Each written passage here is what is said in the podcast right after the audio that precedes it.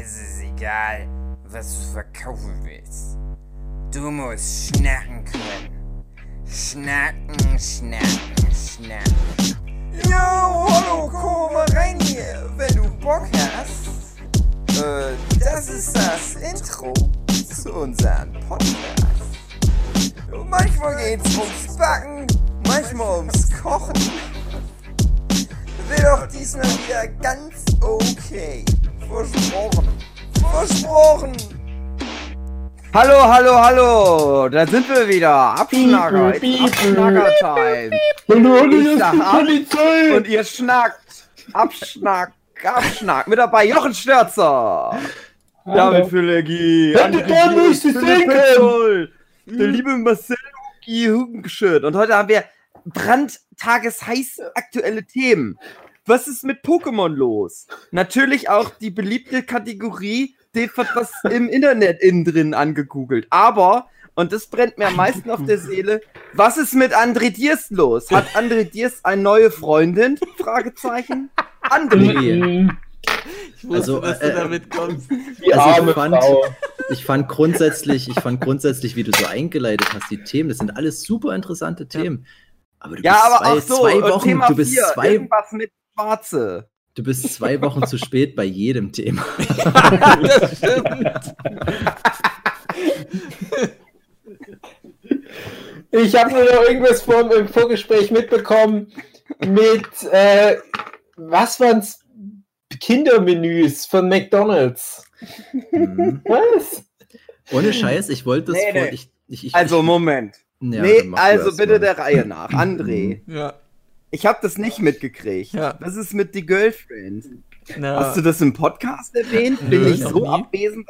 ja, genau. Warum weiß Oliver Milke davon und ich nicht? Na, weil er Facebook noch Hältst nutzt du und die- du nicht. Ach, Facebook, na klar. Also ganz ehrlich, Na, hättest du das nicht auf ich Instagram? weiß es auch, weil es mir die Su über Facebook halt auch gezeigt Ja, hat, aber ich ich wollte halt. Aus Respekt dem André gegenüber das Mhm. Stillschweigen darüber bewahren, weil Ja, ich halt schön. weiß, dass der André sich immer sehr ziert, was seine Freundinnen anbelangt. Ja, weiß ich auch, aber ich habe gedacht, er soll sich mal nicht so anstellen wie so eine Oliver. Ja, das schon. Das ist, Ja, das Problem hatte ich auch. Erstens das, der Respekt. Auf der zweiten Ebene ist es was viel. klingt irgendwie falsch. Respekt und dem Zusammenhang geht es halt noch um eine andere Person. Vielleicht das will man die ja auch schützen.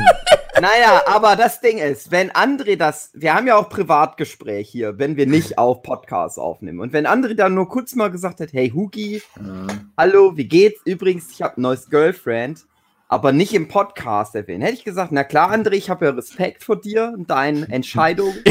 Ich erwähne das nicht im Podcast, dass du jetzt vergeben bist und alle unsere weiblichen Zuhörerinnen jetzt äh, ein Stein vom Herzen fällt, dass die nicht mehr Angst haben müssen, dass André bei denen zu Hause vorbeikommt. Die, die Chloroform-Absatzmärkte brechen ein. Ach, Mann. Aber André wollte es von mir geheim halten. Und jetzt, naja. Oh, Jetzt André. Es geht, Das warte mal kurz, ganz so. kurz. Es geht noch ganz tiefer. Es gibt nämlich noch einen zweiten Punkt, der mich davon abgehalten hat, darüber zu reden, weil ihr kennt doch alle diese Leute, die sowas als Gag machen, irgendwie Beziehungsstatus. Ah ja, genau, jetzt Beziehung mit einem Ventilator dem in und Beziehung verheiratet oder mit so. der und der. Und da hatte ich nämlich auch gedacht, na, vielleicht ist das auch eine Möglichkeit, aber dann. Du hast Ja, aber, das kann nicht sein, dass André dir ist. Ich Aber hab- abgewogen. Der André, André denkt das nicht, aber seine Freundin.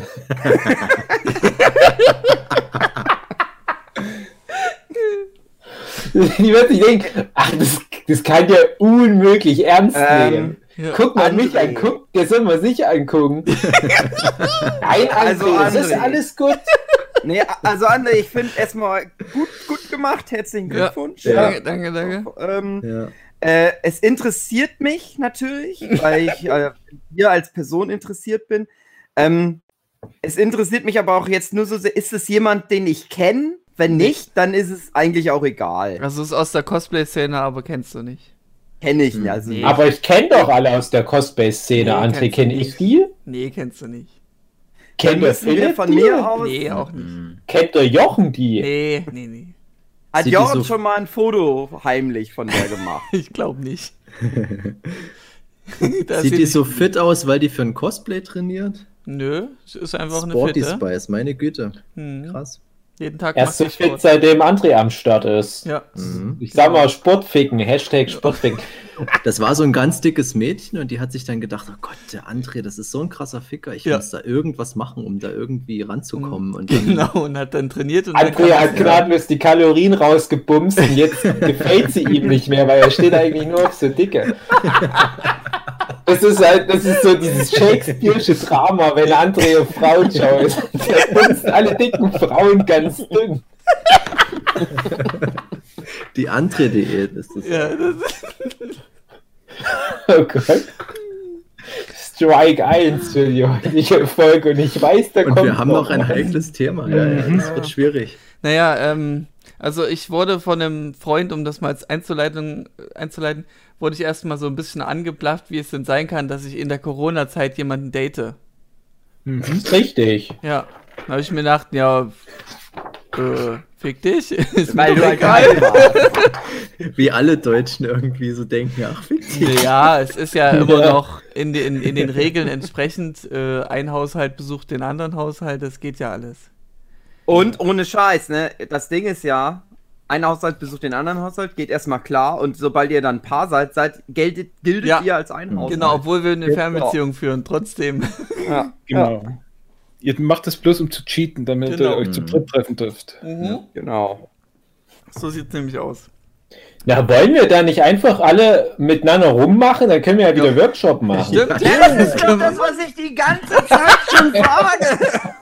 Die Frage ist, wie offiziell muss das sein und was muss ich unterschreiben?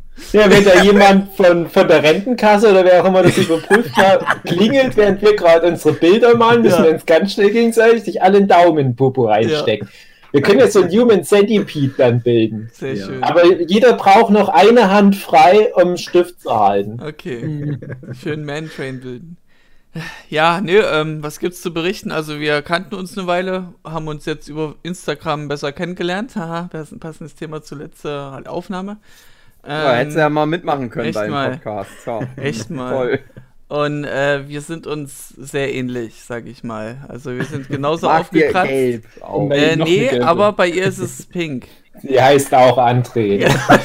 Ja, aber André, dann passt das nicht zusammen, wenn die, wenn die pink mag. Wieso pink denn ist nicht? eine ganz andere Farbe wie gelb. Ja, aber, Das ist Ja, aber nicht nicht für Ja, André, der ist farbenblind. na, aber es gibt doch die Teesorte heiße Liebe. Und das ist äh, Himbeer mit Vanille. Und das ist ja auch gelb und rosa. Ich hoffe, das ist Teil von, von deiner Trauer, nicht Traueransprache, das andere Ding, Trauungsansprache. Wie krass André halt ist, dass er irgendwie Die seine erzählt Partner... also in, fünf Minuten, ne, warum sie Andres liebt und Seelenverwandt hat. Der erzählt irgendwas von einer Teesorte mit Banane drin.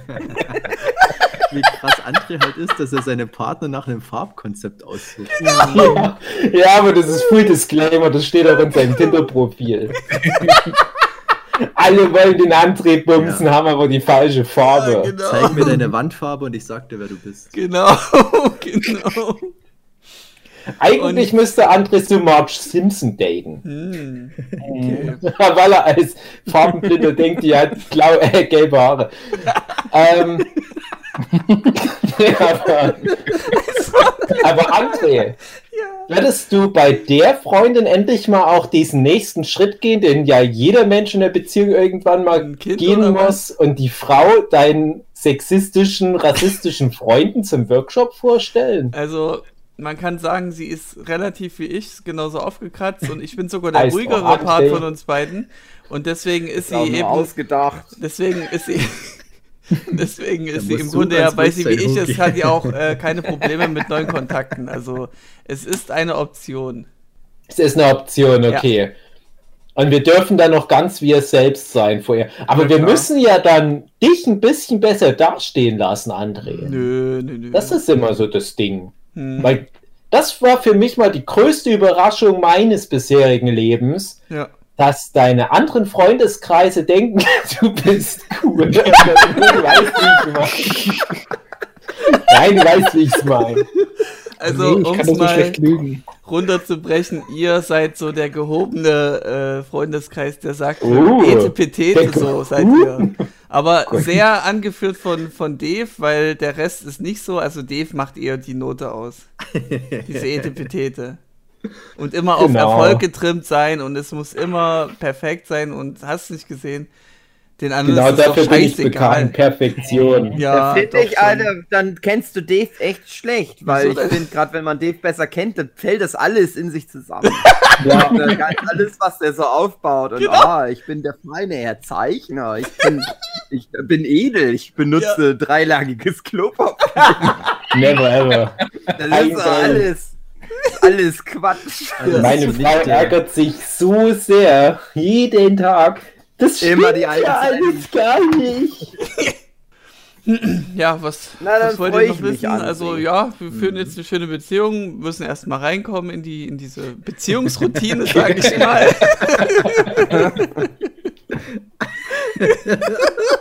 Du, André. Ja. Oder Puh. Ich guck noch mal im Keller nach, ob ich wieder Essen brauche. André, was ich halt, was also ich als Mensch Hm. so schade daran finde, Ja, also okay. in, Oh, das kann doch nicht Beziehung. nur schlecht enden. dass, dass ich ja in den letzten Podcast-Folgen immer auch häufiger mal was von meiner Freundin erzählt habe. Mhm. Und dann halt so dachte, ach, jetzt, also jetzt im Nachhinein, wo ich das erfahren habe, wo ich Ja. über Dritte erfahren musste, habe ich gedacht, ach, da hätte ich ja so schön mich mit dem André mal austauschen können. Ja. Aber so schön mal so ein Männergespräch führen können. Beide frisch in der Beziehung. Mhm. Beides generell eigentlich so ungebumste Typen. Unsicher. Ja. Zum ersten Mal Geschlechtsverkehr haben. Hm. Wie ist das so? Nein, aber du weißt, was ich meine. Aber nein, André Diers, der feine Herr, der erzählt das seinem armen, lieben Freund Hugi einfach nicht. das hat er Wie soll ich mich Grund denn da jetzt fühlen? Das hat er aus dem Grund nicht gemacht, was gerade fünf Minuten vorher passiert ist. Seitdem wir das wissen. Stimmt. Oh fuck, es- oh nein. Oh Mann. Äh, es ist aber immer sehr Nein. gruselig gewesen, dass wir haben sehr viel hin, hin und her gechattet und wir tun es immer noch täglich, dass ähm, viele Gemeinsamkeiten zustande kommen und äh, dass es eben auf manchmal so einer Ebene war, wo ich mir dachte, oh, wow. Du heißt André, sie heißt gedacht. André. Also man kann sagen, ähm, äh, ich bums mit meiner besten Freundin.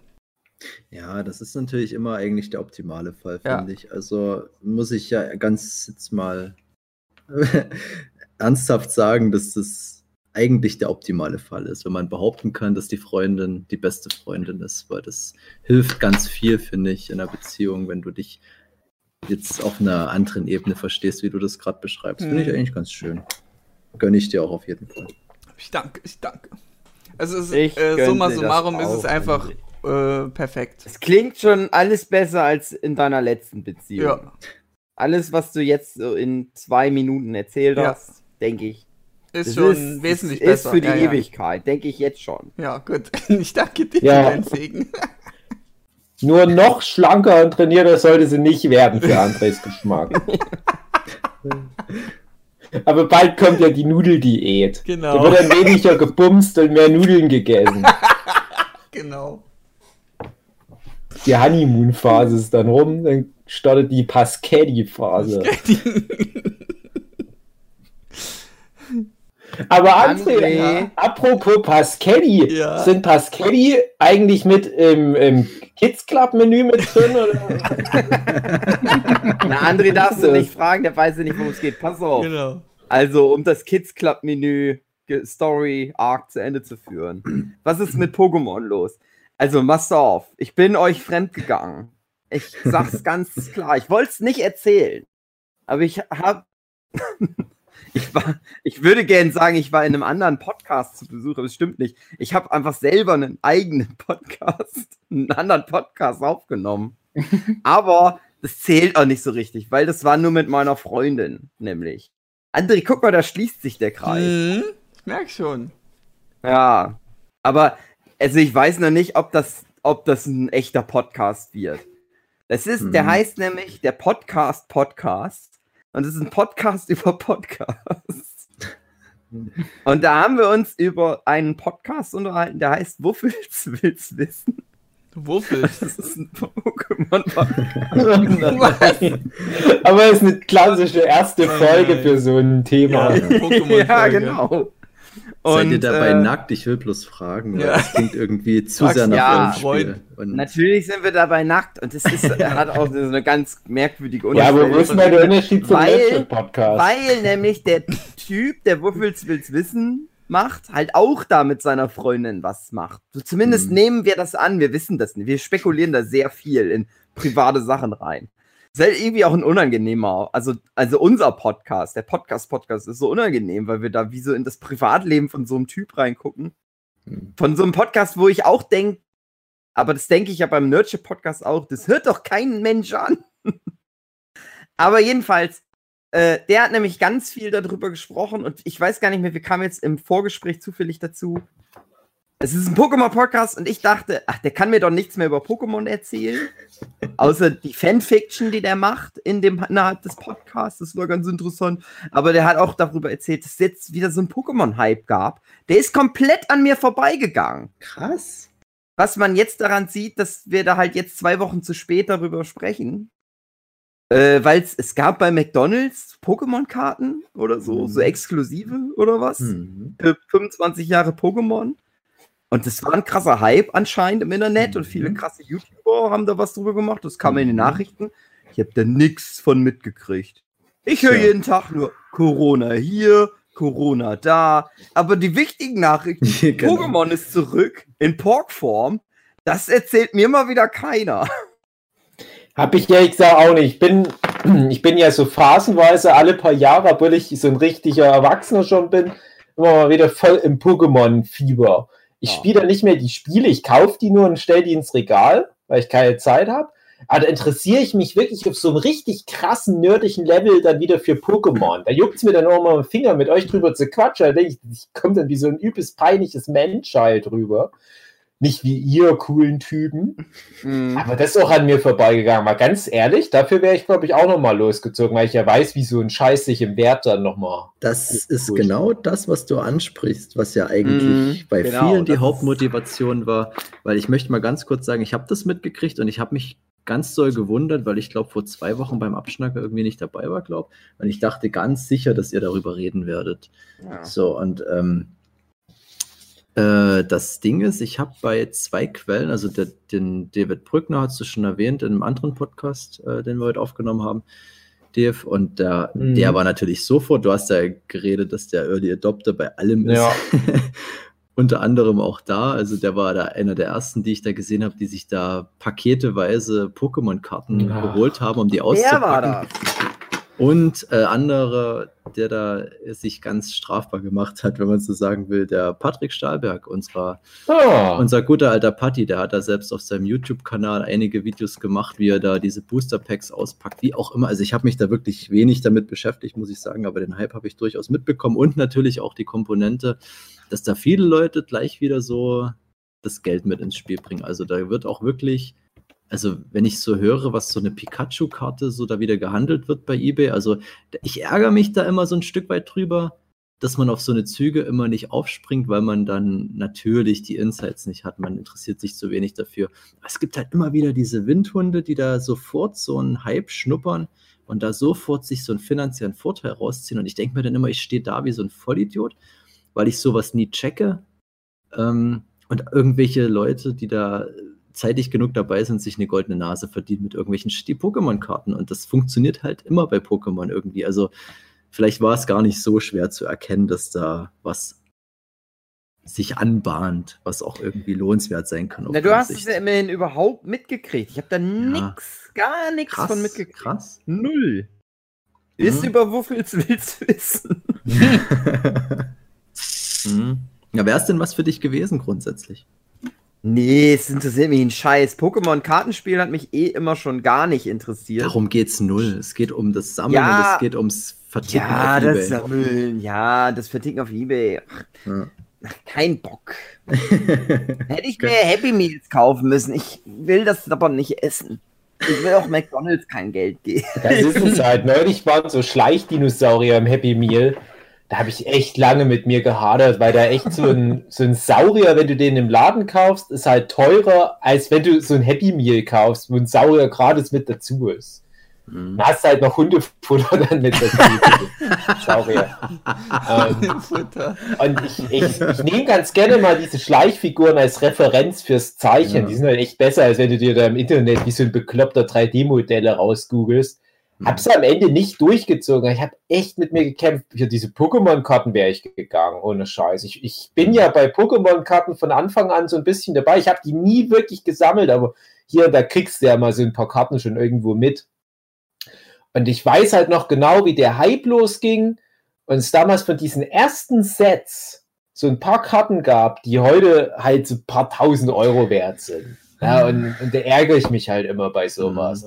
Mhm. Generell, also gen man muss auch sagen, Corona hat generell das Thema Sammeln auch nochmal verändert.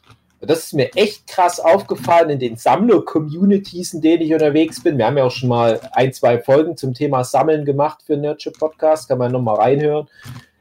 Das ist echt durch die Decke gegangen. Du merkst so richtig, wie in der Corona-Zeit jetzt das vergangene Jahr über diese ganzen erwachsenen Männer mit zu viel verfügbaren Einkommen nicht mehr wissen, was man sonst noch mit dem Geld machen kann, ja anscheinend nicht mehr in der Tschechei ausgeben.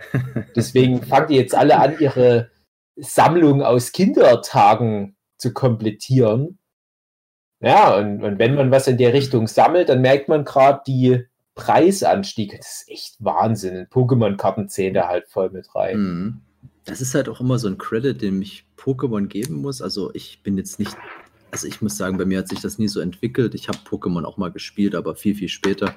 Und ich lasse das auch gerne allen Leuten, die das cool finden und sich da was rausziehen. Ich gehöre jetzt nicht dazu, aber ich finde es immer wieder faszinierend, was Pokémon so für, für Massen begeistern kann.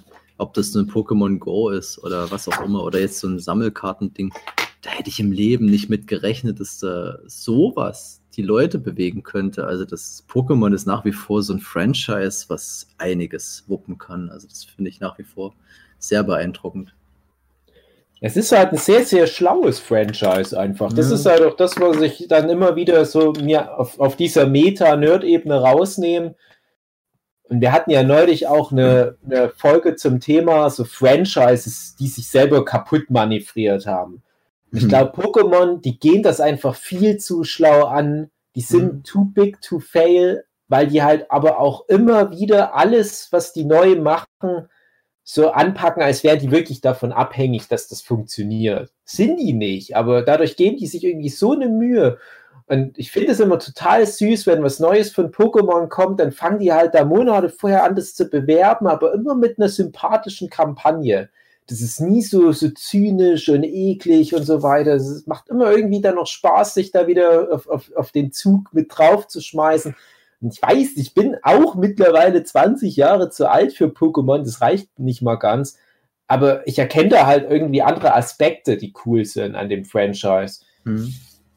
Ja, aber ich bin ja auch jemand, der mit Pokémon dann wirklich von Anfang an aufgewachsen ist. Ja. Also genau in der richtigen Zeit reingeschaut, aber ich Mhm. krieg das auch mit, das finde ich super interessant.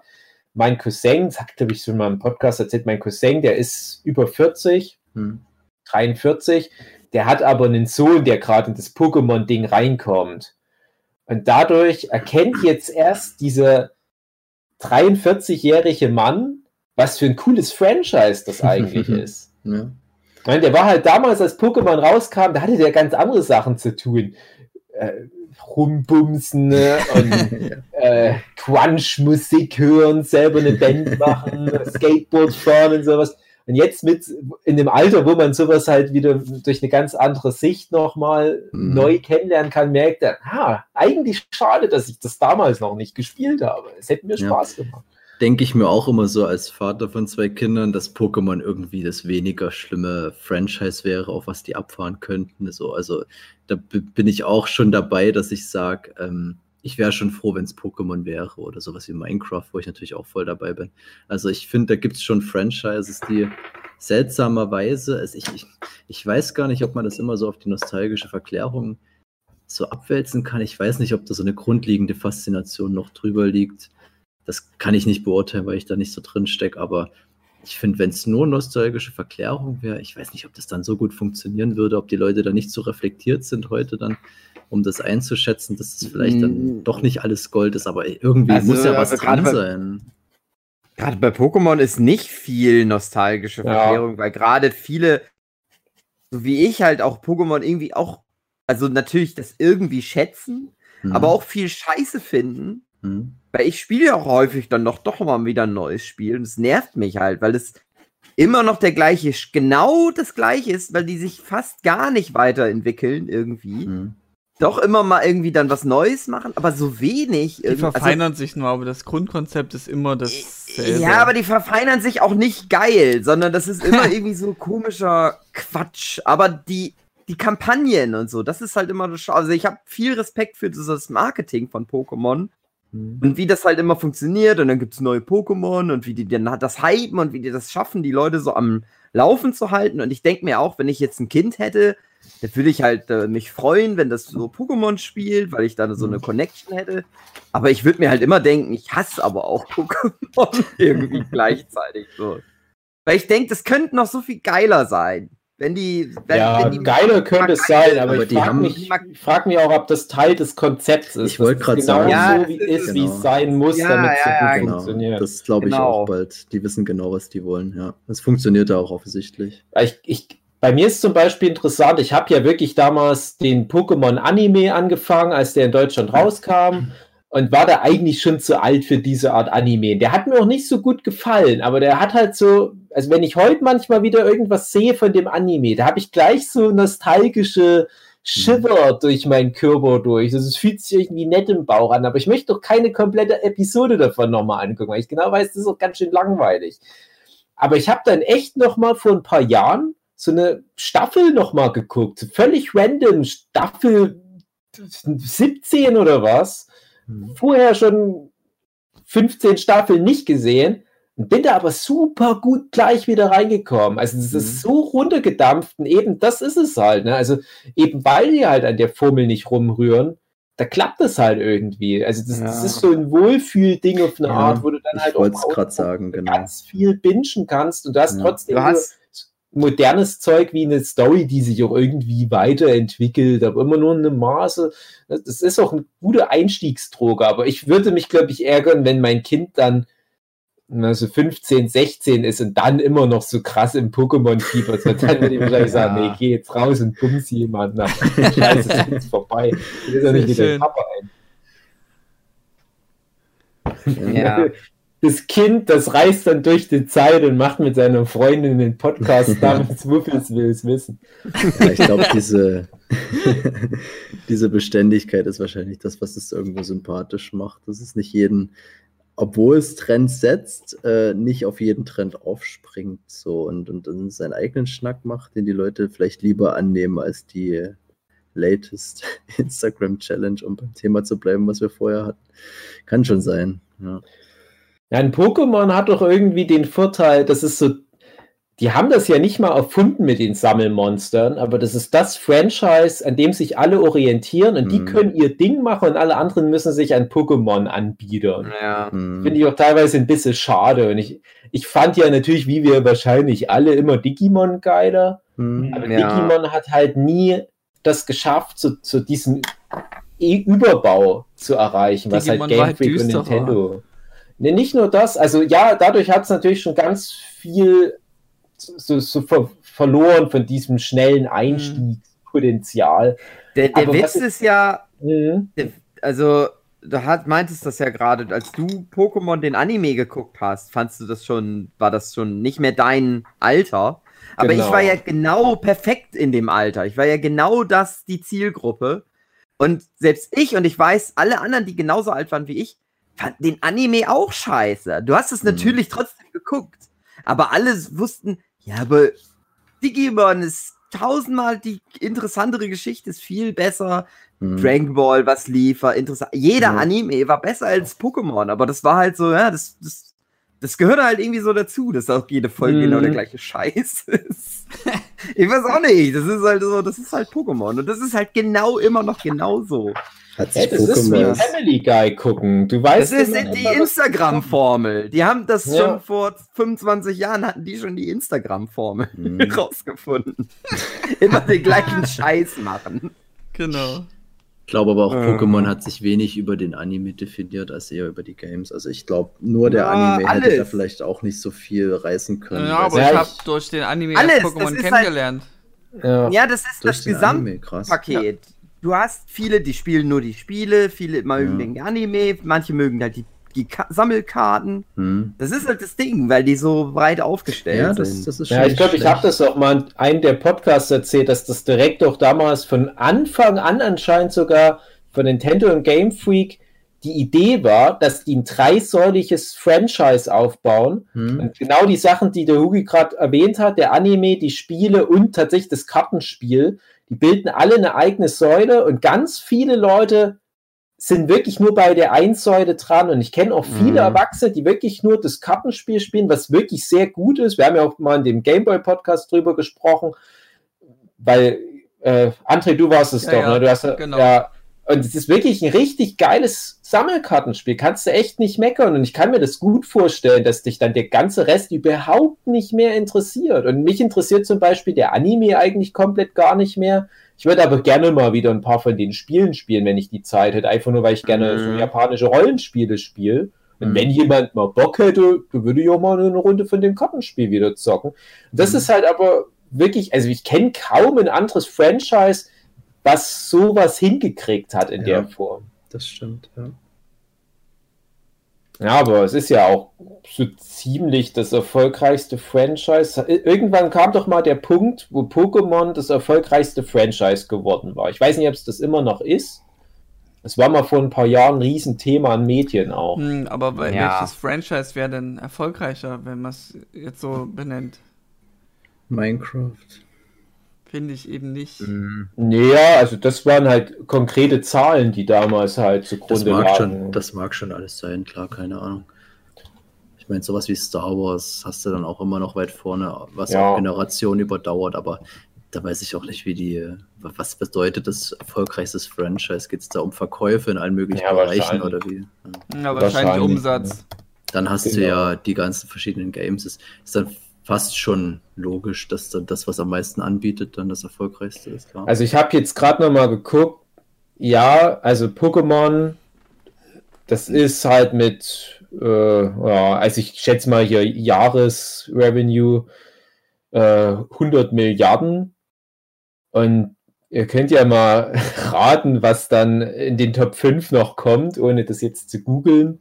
Na, Marvel will da irgendwo genau. sein als Hätte ich jetzt auch Franchise. Nee, tatsächlich nicht. Hätte ich jetzt auch echt damit gerechnet, dass das noch relativ früh kommt. Dann Das aber in Top Barbie-Franchise? 10 immerhin. Barbie? Bitte? Barbie-Franchise? Barbie. Nee, Okay. Also Star Wars? Ja, Star Wars ist Platz 5. Minecraft Nee, nee, nicht dabei, okay. nee. Star Wars ist auf Platz 5. Und Krass. Pokémon ist auch noch drin, oder Genau. was? den Und ich Top sag mal so, die anderen Plätze, die machen Sinn und ich wusste das auch schon mal, ich vergesse es nur immer wieder. Äh, ich sag mal so, das ist alles für kleine Kinder. Wollte ich gerade sagen, so so Paw Zielgruppe. Patrol. Es geht mehr in die Richtung Paw Patrol. Und ich sag mal, lass mal Paw Patrol noch ein paar Jahrzehnte länger laufen, das ist auch so ein Top 5 Ding.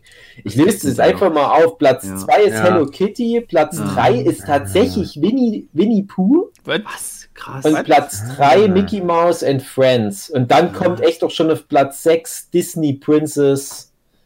Äh, und dann der berühmte Anpan-Mann, die Vorlage für One Punch Man, ist echt schon dann Platz 7. Und ich weiß Also dass dann doch der ganze Scheiß, den du echt so an klein, die kleinsten Genau. Kinder auch verkaufen kannst, irgendwie. Ah, Genau.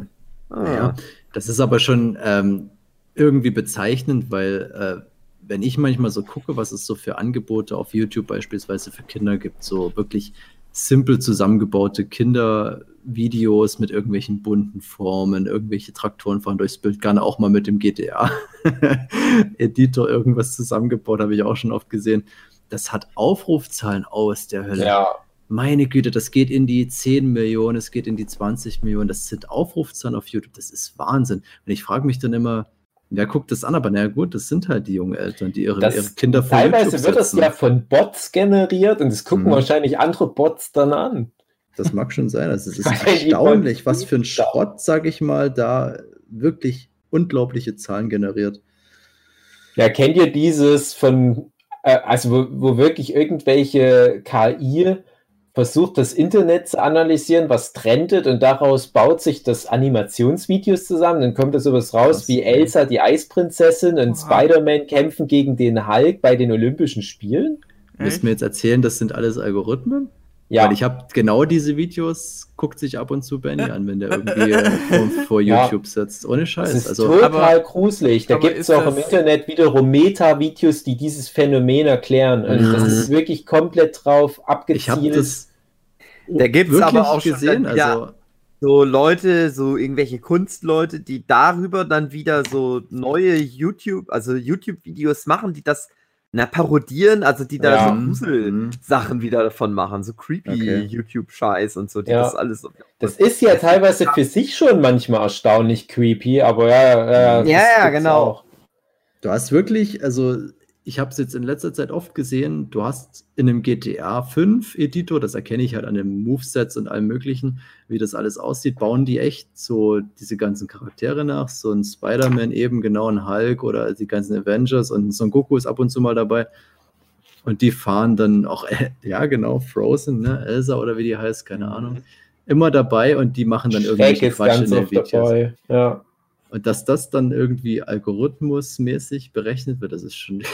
Das ist super wirklich Sind die creepy. Schauspieler und die Kostüme Krass. aus so Pornos, aber die machen dann einfach keine Pornos. Und das Ja. ist halt aber viel erfolgreicher als Pornos zu drehen. Das ist wirklich, Mit das macht Scheiß. Klickzahlen aus der Hölle, das ist Wahnsinn. Das ist schrecklich. Ich hab Und du bist tatsächlich schuld, gestern- Flint. Du bist schuld, weil du lässt deine schuld, Kinder ja. den Scheiß Ich angucken. fütter, ich fütter den Algorithmus, ja. Ich Ja. habe gestern auch das erste Mal extra was für mein Baby gegoogelt, weil der immer Mhm. weint. Und ich- also ich fand das auch echt heftig, was da Ja. so für, für Sachen dann kommen. So mit, Ja. du ist immer extra schon im Videotitel, so, dass das extra das Hirn stimuliert und besonders viel Kontrast hat. Und dann denkt, ja, klingt gut. Es könnte ja auch mir noch helfen als Erwachsener, wenn da mehr Kontrast ist. Dann hast du aber so einen schwarzen Hintergrund, dann tanzen da Radieschen und es kommen so Schneeflocken. Und ich finde das teilweise ganz gruselig und denke Ja. mir, ah, wie gruselig Und muss das singen die so sowas wie, sein? ich mag gelb, gelb ist die beste Farbe. Ja, wenn sie überhaupt was singen würden, das, ist, das wirkt halt auch alles wie vom Ach so, Algorithmus. ist mehr wie so ein Bildschirmschoner. Ich habe Ja, tatsächlich mal, Schon, ich habe tatsächlich mal mit dem Gedanken gespielt, dass man eigentlich sich zusammentun müsste, um so eine Videos ja, auszuscheißen in die Welt. das war mein das wirklich- allererster Gedanke wenn das gestern. so ich eine dachte mir auch, das Zeug macht- hat teilweise 100 Millionen Ja. Klicks. Ja, Das ist Mhm. wirklich, also das kannst du mit, mit einem alten Flash und einem grafikfähigen Taschenrechner, genau. kriegst du das in fünf Minuten hin. Konzept brauchst du auch so gut wie nicht. Bunte Bilder reicht schon. Irgendwelcher Ja. Quatsch. Ja. Ja, vielleicht ist das die Zukunft des Nerdship-Podcasts. Mhm. Nur noch so bunte Bilder. Aber wenn du so Dinge für deinen Sohn googelst, was hast du denn selber so gegoogelt, Dave? Im Fernsehen drin, meinst Hm, du? Genau. Also, ich habe gegoogelt im Fernsehen eine E-Mail vom Hugi, wo wir, so, wo wir stimmt. eine Hörerpost bekommen haben. Und da dachte ich, da können wir ja vielleicht mal drauf eingehen, weil man kann ja mal Mhm. dazu sagen, wir bekommen ja immer Unmengen Mhm. HörerInnenpost. Unmengen. Aber manchmal Nein. sticht halt. Aber manchmal Ich sticht finde, halt was heraus. Mach das nicht, mach das nicht kaputt. Wir kriegen fast nie. Jetzt äh, machst du es aber kaputt. Ja, ich möchte, nein, ich möchte, dass, dass die Person, die uns was geschickt hat, dass die auch weiß, dass wir uns da wirklich noch wirklich drüber gefreut haben. Mhm. Genau, alle anderen großen Podcaster, wie zum Beispiel Wuffels, Will's Wissen. Und ich meine, und ich meine, selbst wenn wir Unmengen kriegen würden, wir freuen uns, also Ja. selbst, wir freuen uns über jede Zuschrift. wir haben uns ja sogar über diese Querdenker-E-Mail gefreut. Ja. Und irgendwann gehen wir ja auch noch drauf ein. Aber da ist die Zeit noch nicht reif. Ich würde gerne erst auf die querdenker das sind wir da auch eingegangen. Ja, wir wollen ja aber noch mal ganz genau alles erklären. Ich habe übrigens heute eine Mhm. gute Idee gehabt äh, für einen Comic. Das will ich nur noch ganz kurz erwähnen. Äh, ach nö, nee, nee, den zeichne ich einfach. Das erzähle ich euch jetzt nicht. Sehr gut. Äh, ja, so macht man ist das. besser. Das ist besser. Aber da könnt ihr euch schon mal auf was freuen.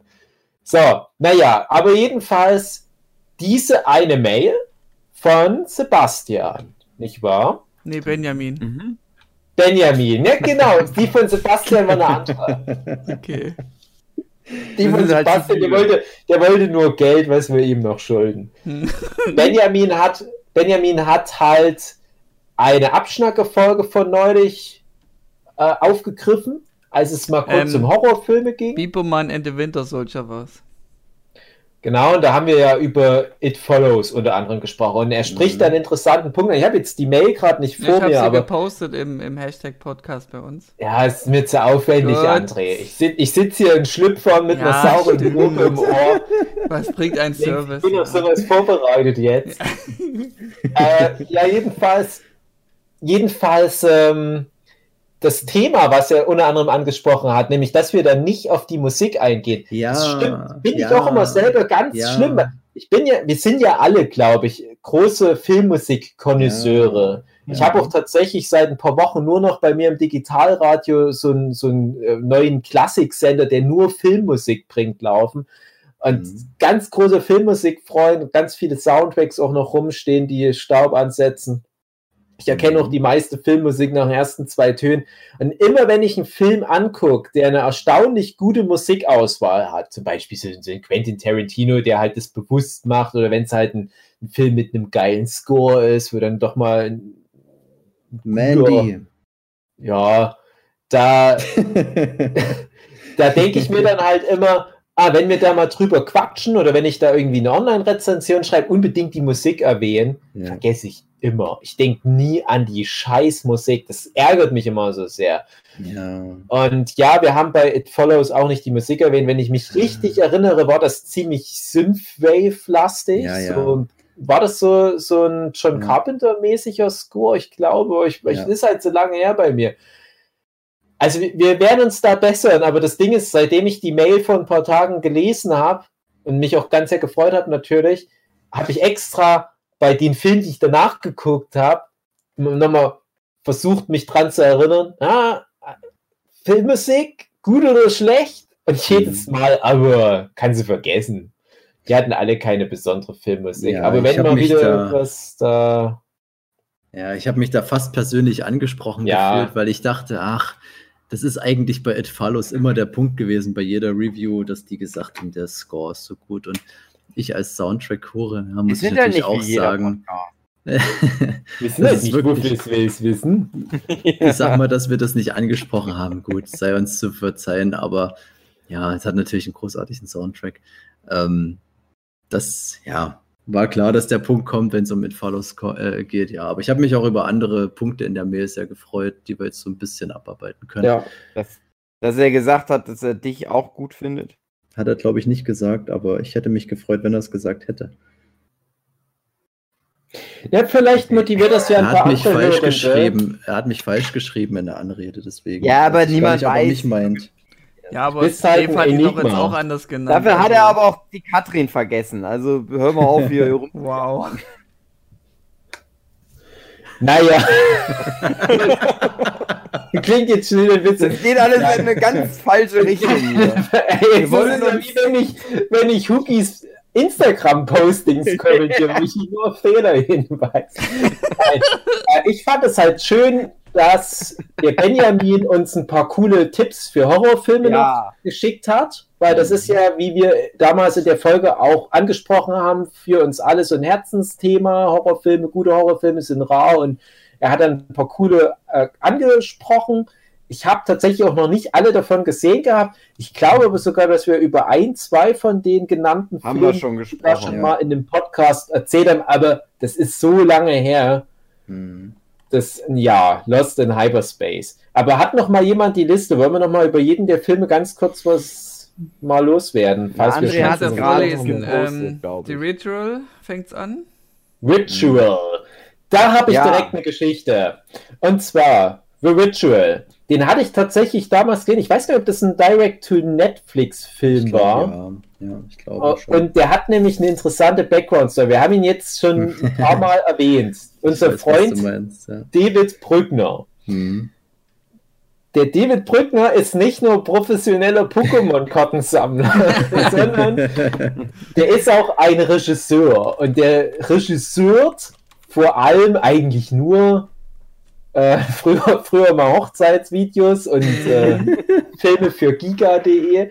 Aber wenn er selber mal Feature-Length-Filme macht, dann sind das Horrorfilme. Nur ganz feine, erlesene Ja, Streifen. genau. Die dürfen in keinem Filmlexikon fehlen. American Werewolf VSS. Ja. Mit vielen Freunden gucken ist immer die Devise. Immer mit vielen Freunden gucken und die Freunde sind aber ein Synonym für viel Alkohol und Blut drinne. Also ohne Scheiß, ich kann es mal kurz sagen, als ich damals mit Kumpels äh, Paranormal Demons angeschaut habe, habe ich das gepostet auf Facebook und er hat selbst kommentiert, äh, sauf ihn dir schön. Ja. also so viel dazu. Ist interessanter Typ, der David Brückner. Es, also wirklich so Ja, sein Film-Gesamtwerk, das ist halt was, irgendwann mal kommt das auch mal auf Schläferz, aber wohlwollend. Ja, ich bin immer sehr froh. Nee, irgendwann kommt es schon nochmal. Aber er ist so ein Witz- Macher. Ja, ja, der, der, der zieht das halt echt krass durch. Der hat Ja. jetzt schon so vier, fünf Filme, so Feature-Length-Filme gemacht und das, ist, das müssen wir erstmal in dem Alter halt äh, Mhm. nachmachen. Und der macht das halt echt immer für ein Apple, ein Ei und mit vielen Gefälligkeiten, die er da einfordert. Und trotzdem kommen die Teile te teilweise in Asien auf den Markt. Also, das ist echt ein Mhm. krasser Typ. Ja. Und der David Brückner hat einen weniger erfolgreichen Kompagnon Namensgefährten, nämlich David Bruckner. Auch ein Horrorfilmmacher, der aus einem sehr ähnlichen Umfeld kommt, auch noch ziemlich junger Typ. Und der hat damals bei dem VHS einen der Kurzfilme beigesteuert. VHS haben wir auf alle Fälle schon mal drüber gequatscht. Das ist, glaube ich, sogar in aller, einer der allerersten Nerdship-Podcast-Folgen mal Thema gewesen. Mhm. Das ist eine Anthologie, gibt es mehrere Teile davon und Mhm. da dürfen sich immer junge HorrorfilmregisseurInnen austoben und dann so 20 Minuten Filme beisteuern. Und der David Bruckner hat bei dem ersten VHS-Film einen Kurzfilm mit so Succubus gemacht. Ach, der war das. Ja, Okay. das war, glaube ich, der Film. Mhm. Und seitdem haben wir den auf dem Schirm. Und natürlich unser David Bruckner, der auch jeden Horrorfilm anguckt, der fand es auch super interessant. Der hatte, glaube ich, sogar mal Kontakt aufgenommen. Aber wie gesagt, der war damals halt noch so ein ganz kleines Licht.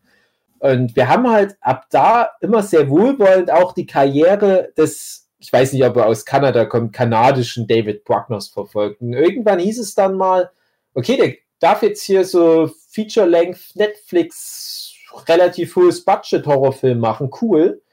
Mhm. Und dann kam der The Ritual und ich hatte den damals gesehen und als jetzt die Mail von Benjamin kam, dachte ich, ich habe den gesehen, ich fand den irgendwie doof. Ich wusste nicht mehr warum, habe ihn jetzt nochmal angeguckt. Und Jetzt weiß ich so wieder, warum ich den doof fand, weil die Typen alle furchtbar sind. Hast so vier Hauptcharaktere, die den Tod ihres gemeinsamen Freundes Mhm. verarbeiten, indem die nach Schweden wandern gehen. Und einmal ich als großer Wandersfreund finde es ganz schlimm, wie schlecht die das Wandern machen. Die ganze Zeit nölen die nur rum. Wir hassen Wandern. Warum fahren wir nicht? Warum, warum gehen wir nicht nach Ibiza und saufen oder gucken einen Film? Wandern ist scheiße, ich wäre nass. Hasse ich schon mal sehr. Aber die haben auch eine furchtbare Chemie untereinander, diese Freunde in Anführungsstrichen. Die giften Mhm. sich nur an. Ansonsten ist das ein kompetenter Film, der hat eine schöne Atmosphäre und dann geht es halt in so ein okkultes Ding über, so ganz kleines bisschen so die Midsommer-Richtung sogar, also sowohl auch geografisch als auch inhaltlich. Und es geht dann halt wirklich um so heidnische Rituale, ja, Mhm. Spoiler. Ganz kurz noch, äh, bevor du weiterredest, ich fand ganz interessant damals, als ich den Film geschaut habe, dass so ein Paul Walker Lookalike dabei ist, der so ein bisschen den Hauptcharakter mimt am Anfang, so von der Gruppe, so ein, so ein charismatischer Typ, ähm, wo ich dann erst später rausgefunden habe, dass das der Thomas von Downton Abbey ist, den ich der erstmal gar nicht erkannt habe in der Rolle, muss ich sagen. Also das ist erst so ein Schauspieler, wo ich mir gedacht habe, den möchte ich eigentlich gerne öfters Mhm. sehen. Aber ich habe keine Ahnung. Also ich habe außer Downton Abbey und Ritual habe ich den niemals irgendwo gesehen. Ich weiß nicht, was der so aktuell macht, aber bei dem finde ich es tatsächlich schade, weil ich da immer denke, der hat einiges Ja. zu bieten. Ja. Ja, das stimmt, das stimmt. Also, äh, das das ging mir mit dem speziellen Typ auch schon manchmal so, weil ich halt auch damals bei Downton Abbey dachte, ähm, der ist ja schon so eine sehr zentrale Figur, der Mhm. wahrscheinlich dann durch die Decke geht und der ist total untergegangen, aber dafür ist dieser Dan Stevens, Ja, der ist halt dafür halt gut dabei mittlerweile. Naja. Ja, also Ritual, habt ihr den alles sonst gesehen? Wie findet ihr Ja. den? Ich hatte geschrieben Mhm. damals bei uns im, in der WhatsApp-Gruppe, I liked him until I doesn't. Also es gab so ein, also ich habe den Anfang durchaus gemocht und so die, wie sich das alles so ergeben hat, warum die diese Reise machen und so.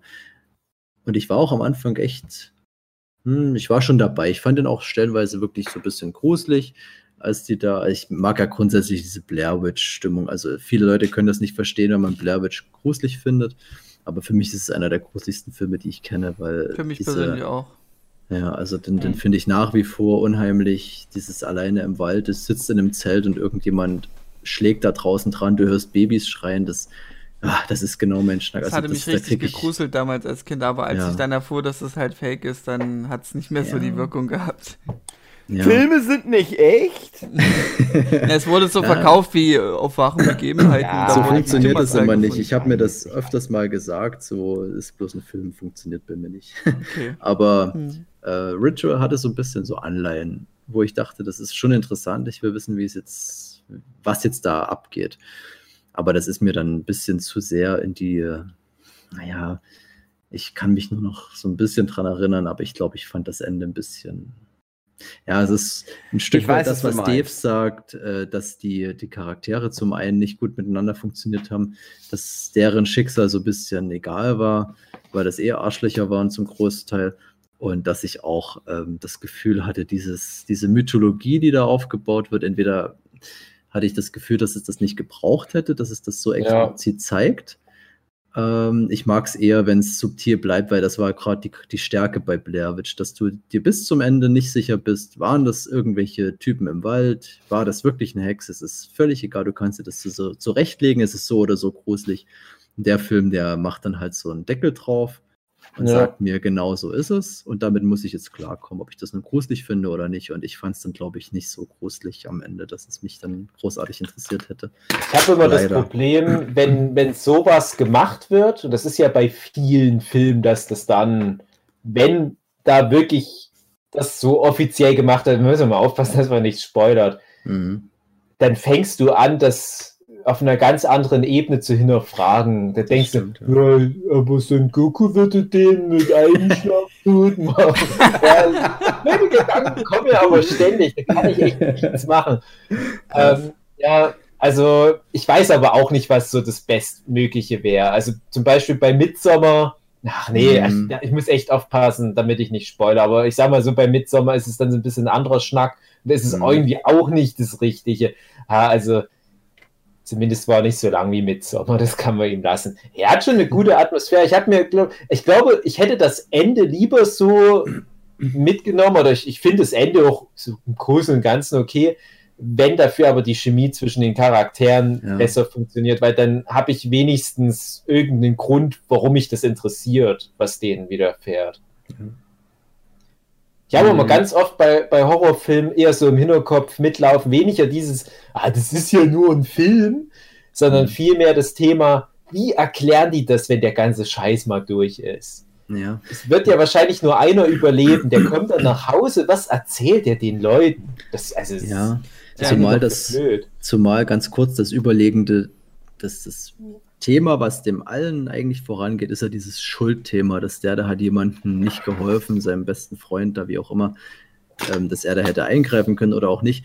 Und dass es zwar in dem ganzen Film darum ging, dass er diese Schuld empfindet, aber dann ist da halt so eine übermächtige Kraft darüber, die eigentlich die Karten völlig neu mischt. Es geht mir zu wenig um die Auseinandersetzung mit sich selbst, dass er irgendwie ähm, da so einen Psychokrieg mit sich selbst ausführt. Ich hätte das vielleicht interessanter gefunden, wenn es eher darum geht, dass der ähm, da wirklich am Ende ist und, und, und dann ist da aber diese, diese Gefahr, die da schwebt, weil da irgendwelche Freunde verschwinden und da vielleicht irgendwas im Wald umgeht und das, das irgendwie untergräbt, dass du dann eigentlich da gar nicht dich drauf kon- konzentrieren kannst, auf das eigentliche Thema. Hm. Ähm, Ja. Ich müsste mal einen Vorschlag machen. Wir, wir sind bei einem Film Ja, ja. durch von ganz vielen in der Liste. Ich habe aber auch ganz viele nicht gesehen, zu denen ich Ja, Ja, äh, also- wollen wir äh, einfach noch den, den Lesebrief, sage ich mal, äh, noch durchnehmen und dann ist die Folge vorbei? Oder machen wir jetzt hier so einen Cut und machen nächste Folge weiter und dann machst du deinen Ja, Google in drin? Ähm, ja, ja. Ist jetzt die Sache. Ja, wir, wir machen einfach so, wie wir es sonst machen, so relativ schnell den Rest. Ja. Also normalerweise, ja, nee, André, normalerweise schaffen wir die Kategorie in fünf Minuten. Das war jetzt Ja. halt so das, das Pokémon Ritual. Okay. Und Lass doch das Benjamin jetzt, dass er jetzt seine ja, eben, kriegt. eben. Also ich finde, das ist jetzt ja, ich, ich würde sagen, der Rest ist eh schneller erzählt. Da haben wir auch Okay. nicht so Ja. diese geilen David Brückner Dann Backstories. Annihilation. Geiler Haben wir Film. schon mal ausführlich besprochen, mag ich super gerne. Ich mag alles Mhm. von Alex Garland bis auf die Serie Devs, die er letztes Jahr rausgehauen hat. Ja, das erste ich, Mal ich, enttäuscht. wie gesagt, ich finde es gut, dass das der erste Film war, in dem Frauen vorkamen. Genau. Hat mir gut gefallen. Guter Film. Äh, Absolut Bodycam. Psychedelisches Ende. Ich habe das geliebt. Also das, Ja, das ist ein Film, den will ich mir mal auf einem Trip. Komischerweise ein Film, den ganz viele nicht mögen. Und ich Ich denke fand immer, den- was ist denn los? Ich fand das sehr euch? gruselig, das Ende halt, dieses. Ja, ohne was zu Große- sagen. So diese, dieser schwarze Background, so weiße Genau. Schrift kommt so langsam drüber. nee, was da so einfach ein passiert zum Wah. Schluss, fand ich sehr Wie gruselig. bewegt sich die Schrift? Wie, Ja. Da hat doch niemand eine Hand dran. Wie, wie, wie, wie kommt denn die Schrift von unten nach Eben. oben? Ja, das ist äh, Zeit, Dave. Zeit macht das. Ganz viel Last of Us Ästhetik habe ich mir damals Ja. gedacht. Der Alex Garland ist ein guter. Also schade, dass der die, nee, die Serie Devs ist nicht so schlimm, aber ich hatte halt einfach zu viel erwartet, weil der hatte vorher echt nur gutes Zeug gemacht. Er hat sogar einmal ein Videospiel gemacht, dieses Journey, dieses Reise nach Westen, selbst das Ding war gut. Hm. Also Okay. wirklich guter Typ, Ex Machina, top, Mhm. top. Ja. Macht Bodycam. selten mal was. Bitte, wie? Bodycam mit richtig Nicht geilen gesehen. Soundtracks. Den habe ich tatsächlich auch nicht gesehen. Okay. Dort, warte mal, Dave, du hast etwas nicht gesehen? Ja, es tut mir Das leid. gibt's? Ja. Okay. Raus. Raus aus dem Podcast. ich war mal bei, bei Wuffels will's wissen, ob die noch jemanden brauchen. Ja. Ähm, ich zitiere einfach mal. Äh, Ghosts of War 2020. Der Ja, Film ist ist an sich aktuell, gut, meiner Meinung hätte. nach. Ja, Aber er ist auch schwer interpretiert von R-Point oder auch aber ja. Ghosts of War 2004 aus Südkorea. ja. Wovon ich zum das Beispiel weiß- Wikipedia Ist das deine Meinung. André? Oder? Ich zitiere nur. Benjamin wird jetzt auf den Tisch hauen. Ah, Mann, der hat eine Meinung. ja, genau. Dieser scheiß intellektuelle André. Ja, also ich, ich habe ich, ich hab den Film Ghosts of War gesehen, aber ich kenne die Referenzwerke nicht. Also Ghosts of War, äh, Welchen hast du gesehen? das- Es gibt ja zwei Filme. Ja, halt diesen neuen mit, neuen, mit dem mit dem Typ von diesen Gods of Egypt und Fluch der Karibik 4. Mhm. Brandon Thwaites heißt er, glaube ich. Äh, und Billy Zane spielt noch mit. Also das ist auf alle Fälle ein ganz cooler kleiner Film. Das ist so einer, den man mal so unter der Hand so ein bisschen rumreichen kann. Geht es um fünf Typen, die im Zweiten Weltkrieg ein von, von Nazis zurückerkämpftes Herrenhaus irgendwo in Frankreich äh, halt besetzen müssen. Das ist, ist ganz viel Vibes wie bei dem Overlord, der Mhm. auch kurz vorher nur rauskam. Ganz, ganz viel, als, als wäre das irgendwie so Expanded Universe, so Schissel, was im Zweiten Weltkrieg rumgeht. Aber der Ghost War, der hat dann noch so einen Twist. Ah, mehr sage ich dazu Okay. nicht. Aber das ist ein ganz cooler Film. Und äh, da auch ganz schön im Gegensatz zu dem äh, Ritual, die Chemie zwischen den Charakteren funktioniert auch besser. Also, das- also den, ja, weiß nicht, ob es den irgendwo gibt, aber kann man ruhig mal angucken. Wäre das ein guter Titel für Twist-Ending-Filme? Ja, nicht, nicht twisty genug, Okay. sag ich okay. mal. Ja. Gut, äh, Also- nächster Film Hm. wäre Die Farbe aus dem All. Mit Möchte ich Nicolas kurz sagen, Cage. ich dräng, dräng mich jetzt vor. Äh, Ich habe nur damals ein supergeiles Hörbuch gehört von der Geschichte. Also ich glaube, meine Lieblingsgeschichte von Lovecraft. Ja. Die Story, die ich da als Hörbuch habe, ist von dem äh, der Synchronsprecher von Josh Hartnett. weiß nicht, ob ihr den jetzt gerade parat habt, aber der macht das wirklich super geil und das ist eine sehr, sehr schöne Geschichte. Ich, Lovecraft ist immer so ein bisschen Mhm. Hit or Miss. Der, der Ja. hat coole Sachen, aber auch manchmal ein bisschen so übers Ziel hinaus und Lovecraft muss man ein bisschen fassen können, so in seiner ganzen Sache. Also da finde ich Stephen King zum Beispiel zugänglicher, ist jetzt ein schwieriger Vergleich, aber äh, Lovecraft hat ja ein ähnliches, ähm, ja, also wenn man so hört, was so Horrorliteratur betrifft, ist Lovecraft immer ganz vorne. Und als ich gehört habe, dass die Farbe aus dem All kommt, war ich natürlich erstmal sehr, sehr, sehr, sehr skeptisch, ähm, weil das halt so ein bisschen meine Lieblingsstory von ihm ist und den Trailer, den ich gesehen habe, den fand ich irgendwie so, hä? Naja, okay. Nicolas Cage, also ich weiß nicht, äh, Nicolas Cage hat für mich mit ähm, Mandy damals was Krasses abgeliefert, was ich super gemocht habe. Und ich habe das Gefühl, dass der jetzt gern mal in so eine Richtung geht. Der, der hat ja auch Probleme gehabt in diverse Hinsicht, vor allem finanziell, aber auch ähm, jede mögliche Rolle angenommen. Und Mandy war dann so ein Lichtblick, dass er mal wieder was richtig Geiles gemacht hat. Und ich habe das Gefühl, der sucht jetzt oder wird aktiv für so Projekte gecastet, wo er so sein Overacting ein bisschen anbringen kann. Und die Farbe aus dem All scheint da so einer davon zu sein. Also der Benjamin bringt das auch als Punkt jetzt an. Crazy Performance von Nicolas Cage. Und dann gibt es ja jetzt auch, habe ich letztens erst einen Trailer gesehen, einen Film, der sieht wirklich rapide aus wie Mandy, auch mit Nicolas Cage in der Hauptrolle, wo der irgend so ein, ich glaube, ein, ein, ein Security von so einem Supermarkt oder so ein Hausmeister von so einem Supermarkt spielt. Ach Gott, Ahnung. dieses Five Nights at Freddy Ding. Das kann sein. Also das war wirklich wie Mandy äh, nochmal. Also ich fand das schon ein bisschen Ach, krass. dachte- und ja. anscheinend ist das jetzt die Rolle, die er besetzt. Und äh, ich glaube, die Farbe aus dem All, was ich so gesehen habe, ist da nicht weit weg davon. Zu dem Film selber kann ich nicht viel sagen. Also Ah, das passt da ganz gut zu, zu meinem kurzen Statement. Also ich habe das die, die Kurzgeschichte als Kind mal gelesen. Ich mag Mhm. die auch super gerne. Ist für mich Mhm. auch vielleicht mein Lieblingswerk von Lovecraft. Ich habe viel Lovecraft gelesen Ja. als Kind. Und äh, Farbe aus dem All ist auch tatsächlich was, was ich gerne mal Leuten empfehle als so Einstiegswerk. Und das Mhm. ist auch so, so Body-Horror. Ja. Ja. Also so, so frühes viktorianisches Body-Horror. Echt ziemlich krasses Zeug. Eine schöne, knackige, kleine Geschichte auch. genau. Ich weiß es gar nicht mehr genau. Irgendwie so ein Alien-Ding, was in einen Brunnen auf einer Farm gefallen ist. Und dann kommen Die da Leute Leute und ermitteln und die fragen da die Farmer oder wie es denen geht. Ich weiß es nicht mehr genau. Das ist schon ewig her. Und ich weiß aber noch, wie ich das damals gelesen habe und dachte, ah, das als Film wäre auch Mhm. cool. Es Ja. bietet halt nur nicht genug Stoff, weil es ist ja eine relativ kurze Geschichte, wie übrigens die meisten Sachen von Lovecraft Genau. relativ kurz. Der ist meistens so jemand, der hat so eine Idee und der overstates seinen Welcome nicht. Ja, der, Mhm. die eine Idee, dafür reicht's und dann ist Schluss. Es Ja. widerspricht sich irgendwie da ganze Fe Feature-Length-Filme draus zu machen. Und als dann der Kinofilm angeteased wurde, war ich schon hyped, weil ich auch dachte, na, Nicolas Cage, vielleicht spielt er dann den Farmer, kann ich mir schon vorstellen. Mhm. Und da ging, glaube ich, echt Corona los in der Zeit. Also ich habe ihn zumindest nicht im sein. Kino irgendwo aufschnappen können. Ich habe ihn dementsprechend auch noch nicht gesehen. Aber wenn es so ganz gut die Geschichte aufgreift, dann kann da nicht so viel falsch gehen. Ich kann mir das gut vorstellen, dass es dann viel auf gruselige Effekte abzielt und dass du dann auch oft geschockt bist. Es soll Ähm, eine be bestimmte Szene geben, ach Gott, die wurde viel zitiert mit irgendeiner Mülltonne oder was, ich weiß nicht.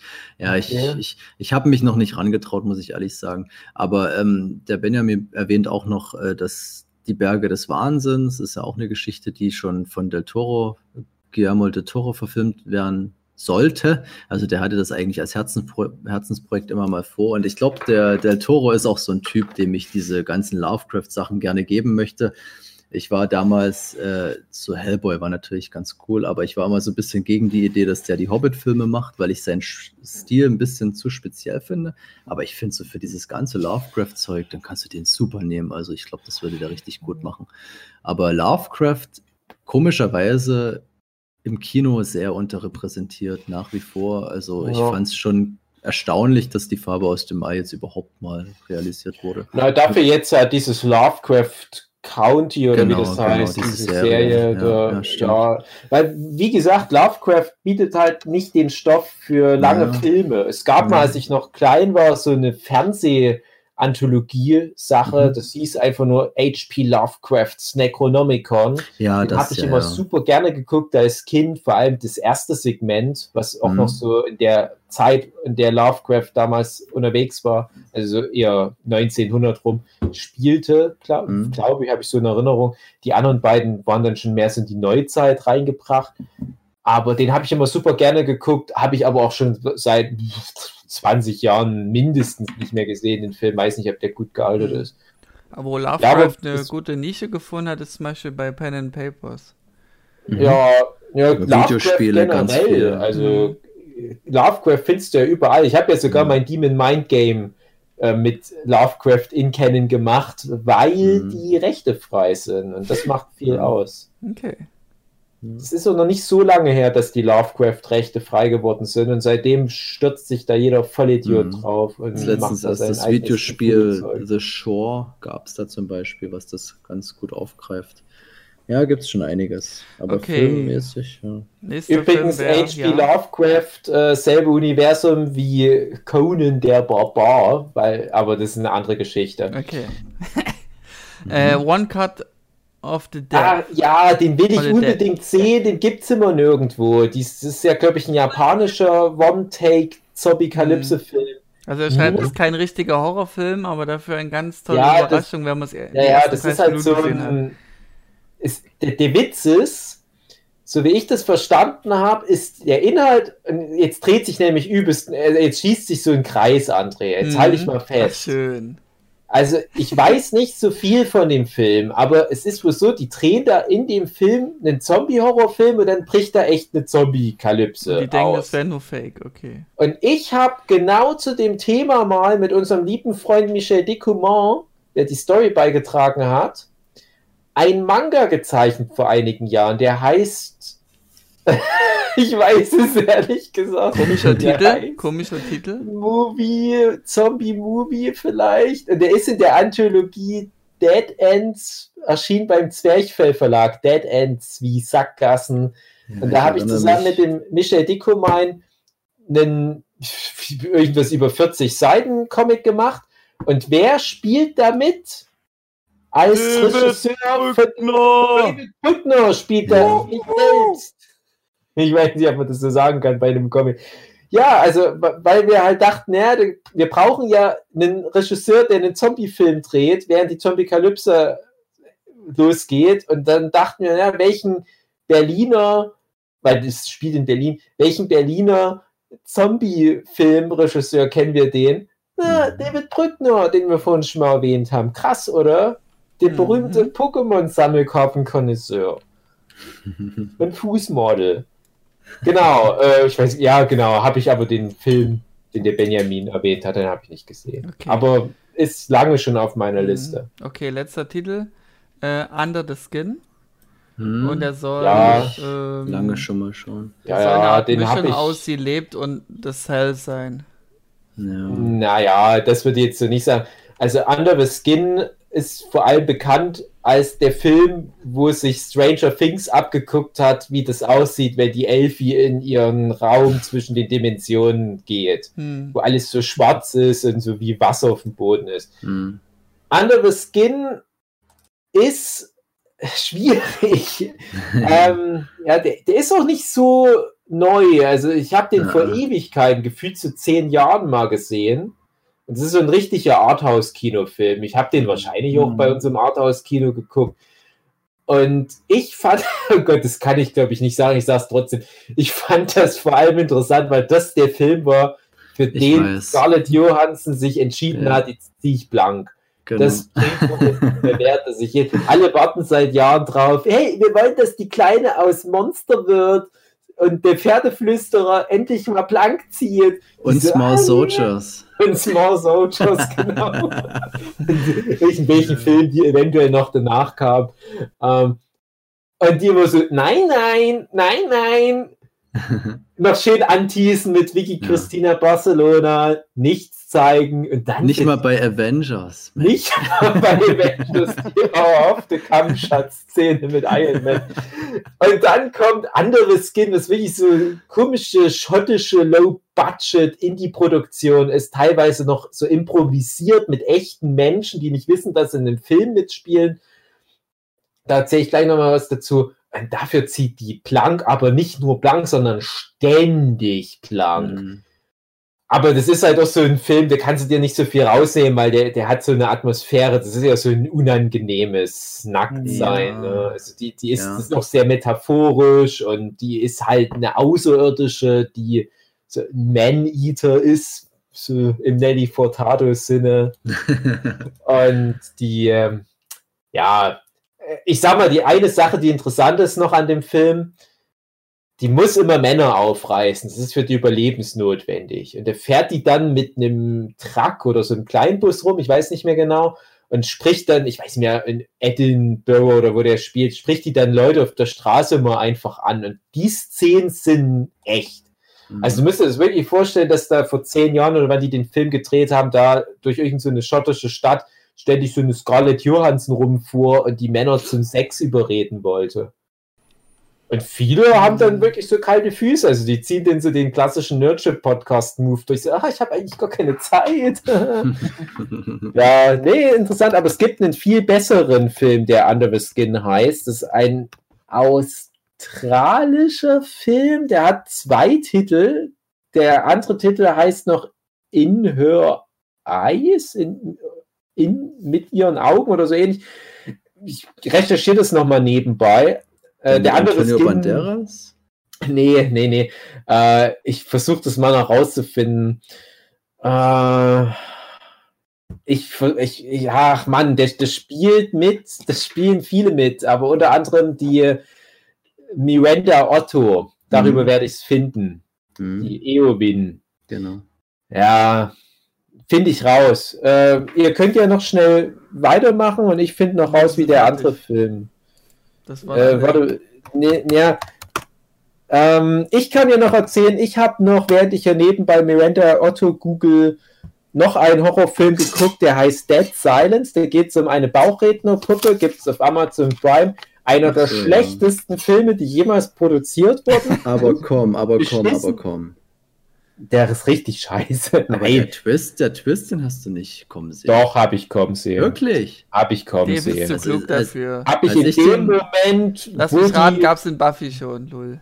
Nein, aber in dem Moment, als, als da jemand wo in ein Haus reinkommt, habe ich gedacht, ach Das komm, das ist ich zu kann das- auffällig. Okay, ich kann das nicht beurteilen nach heutigen Standards. Ich habe den vor sehr vielen Jahren gesehen, aber ich fand die Idee grundsätzlich, der Film ist langweilig, aber die Idee grundsätzlich, das fand ich eigentlich ganz cool, den Twist. Ich habe die ganze Zeit nur darauf gewartet, dass Ja, genau okay. das passiert. Und dann ist Ja. es da so okay. eindeutig in dem Moment.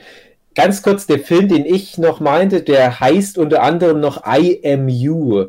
In Her Mhm. Skin ist der Originaltitel. Ist ein furchtbar guter Film, der aber richtig auf die Nieren geht. Also Mhm. ich, das ist so ein Film, den kannst so auch wie So neulich habe ich ja mal drüber geredet, dieses Irreversible. Mhm. Äh, Das ist so ein Film, da muss man halt echt schon im Vorfeld wissen, da wird man mit einem schlechteren Gefühl rausgehen, als man reingeht. Also das ist ja nicht äh, Trolls Wie 2 hieß denn World der, der, der Psy- Psychothriller-Film, wo ein Pärchen, Audition.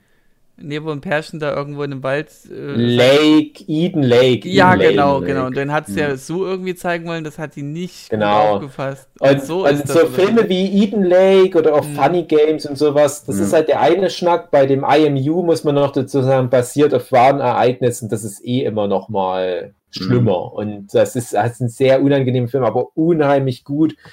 Äh, auch mit der Kate Bell, ähm, ach, egal. Also man kennt zwei, drei Leute vielleicht noch. Sam Neill spielt, Mhm. glaube ich, noch mit. Ähm, ja, doch, Sam Neill war, ja, jetzt kommt langsam die Erinnerung wieder. Aber naja, ich habe den zweimal komplett geschafft zu gucken, aber der, selbst wenn man weiß, was kommt, es ist sehr unangenehm einfach. Mhm. Genau, also noch ein Film, den ich einfach nur, um es der Vollständigkeit halber erwähnt zu haben, Haunted. Da schließen sich gleich zwei Kreise. Wir haben ja neulich häufiger über so Murmeltiertag-Filme geredet. Das ist ein Horrorfilm und ein Murmeltiertag-Film kombiniert.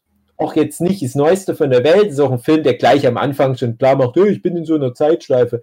Mit Abigail Press in der Hauptrolle, hat mir aber auch nicht Hm. gefallen. Mhm. Ja, und ich habe noch als Nicht-Horrorfilm geguckt Brexit. Der hat Mhm. mir gut gefallen. Das, Das ist so eine, ist- ja, das war, das, war das eine Doku? Nee, das war richtig ein Film, ne? Es, ja, es ist ein Spielfilm mit Benedict Cumberbatch in Ja, der stimmt, mit. Cumberbatch, ja, ja, ja. Es spielt wieder Benedict Cumberbatch. Also Benedict Cumberbatch spielt immer den schlausten Mann im Raum. Hm, ja. Und immer so arrogant, Arschloch, aber halt auch so faszinierend über den Mhm. Dingen stehend. Und der Brexit-Film ist vor allem deswegen aber auch sehr empfehlenswert. Einmal, um halt nochmal dieses Phänomen Brexit zusammengefasst zu bekommen, was da hinter den Kulissen passiert, weil es geht halt um die Mhm. Brexit-Kampagne. Wie haben die das geschafft, diese letzten paar Stimmen noch zu sammeln? Aber du merkst dann halt, es ist eigentlich nicht ein Film über den Brexit nur, sondern es ist ein Film über die politische Neuorientierung der globalisierten Welt, die sich durch billige Facebook-Werbung komplett in den Ruin stürzt. Und das ist echt gruselig auf eine Art auch. Aber der macht Spaß. Also der hat halt so, so richtig krasse Dynamik und ähm, Mhm. der ist schnell erzählt und Benedict Cumberbatch macht es wieder sehr gut. Also von den Filmen, die ich jetzt hier aufgezählt habe, ist das Mhm. schon der beste Film. So eine Filme gibt es in letzter Zeit öfters. Es gibt diesen Vergiftete Wahrheit, gab es ja, diesen mit dem Mhm. ähm, Hulk, ich komme jetzt nicht auf den Namen. Mark Ruffalo. Ähm, genau. Und äh, ich mochte auch sehr gern den Adam Driver hier, The Report, der war auch sehr gut gewesen. Also so eine Filme, die sich so Themen annehmen, die Mhm. dann doch schon Schlagzeilen gemacht haben oder eben auch nicht und gerade deswegen Filme bekommen. Das finde ich immer ganz erstaunlich. Ähm, ich meine, Brexit, na gut, das war jetzt in, in allen Medien, aber was da so dahinter steckt, ich finde es eigentlich gar nicht so schlecht, dass dann ähm, der, der Fokus nochmal darauf gelegt wird. Aber ich habe den Brexit auch nicht gesehen. Ja, also mich hat es auch so an, an, an so Aaron Sorkin Handschrift erinnert. Der macht ja auch viel solche Filme, wie halt zum Beispiel Social Network oder ich habe es Mhm. neulich erzählt, dieses Trial of Chicago 7 oder dieser Steve Jobs Film. Und so dieses auf wahren Ereignissen beruhend und dann halt aber da noch so, so eine Spannung reinbringen. Und du hast ganz oft bei dem Brexit-Film auch so Momente, wo du denkst, ah, na komm, so war das jetzt nicht gewesen, aber ich nehme das jetzt so an, wenn Mhm. das Drehbuch halt sagt, das ist besser für den Film. Es geht halt auch viel um das Thema Algorithmen im Internet, das ist auch interessant. Wir kennen das, aber ich finde, der Film ist wichtig für Leute, die das nicht wissen. Also gerade für die Generation unserer Eltern, die nicht wissen, was mit denen passiert, wenn die auf Facebook unterwegs sind. Ja. Ja, Im schlimmsten Fall bist du dann auf einmal aus der EU raus, weil du einfach auf so gläserner Kundescheiß reingefallen bist. Hm. Ja.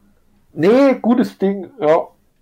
Das andere Zeug, ich, ich hätte noch ein paar Sachen auf meiner Liste, das Hm. kann ich auch mal woanders hin. Okay. Also, das ist jetzt nicht so eilig. Gut, ähm.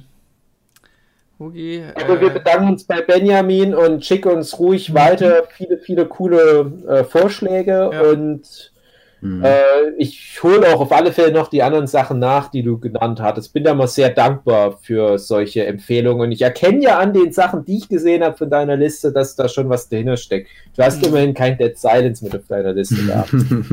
Ey, das ist echt, also Dead Silence, ey. Und André Ja, jetzt nicht langweilig. angucken, weil das so kultig ist, weil ich so scheiße finde.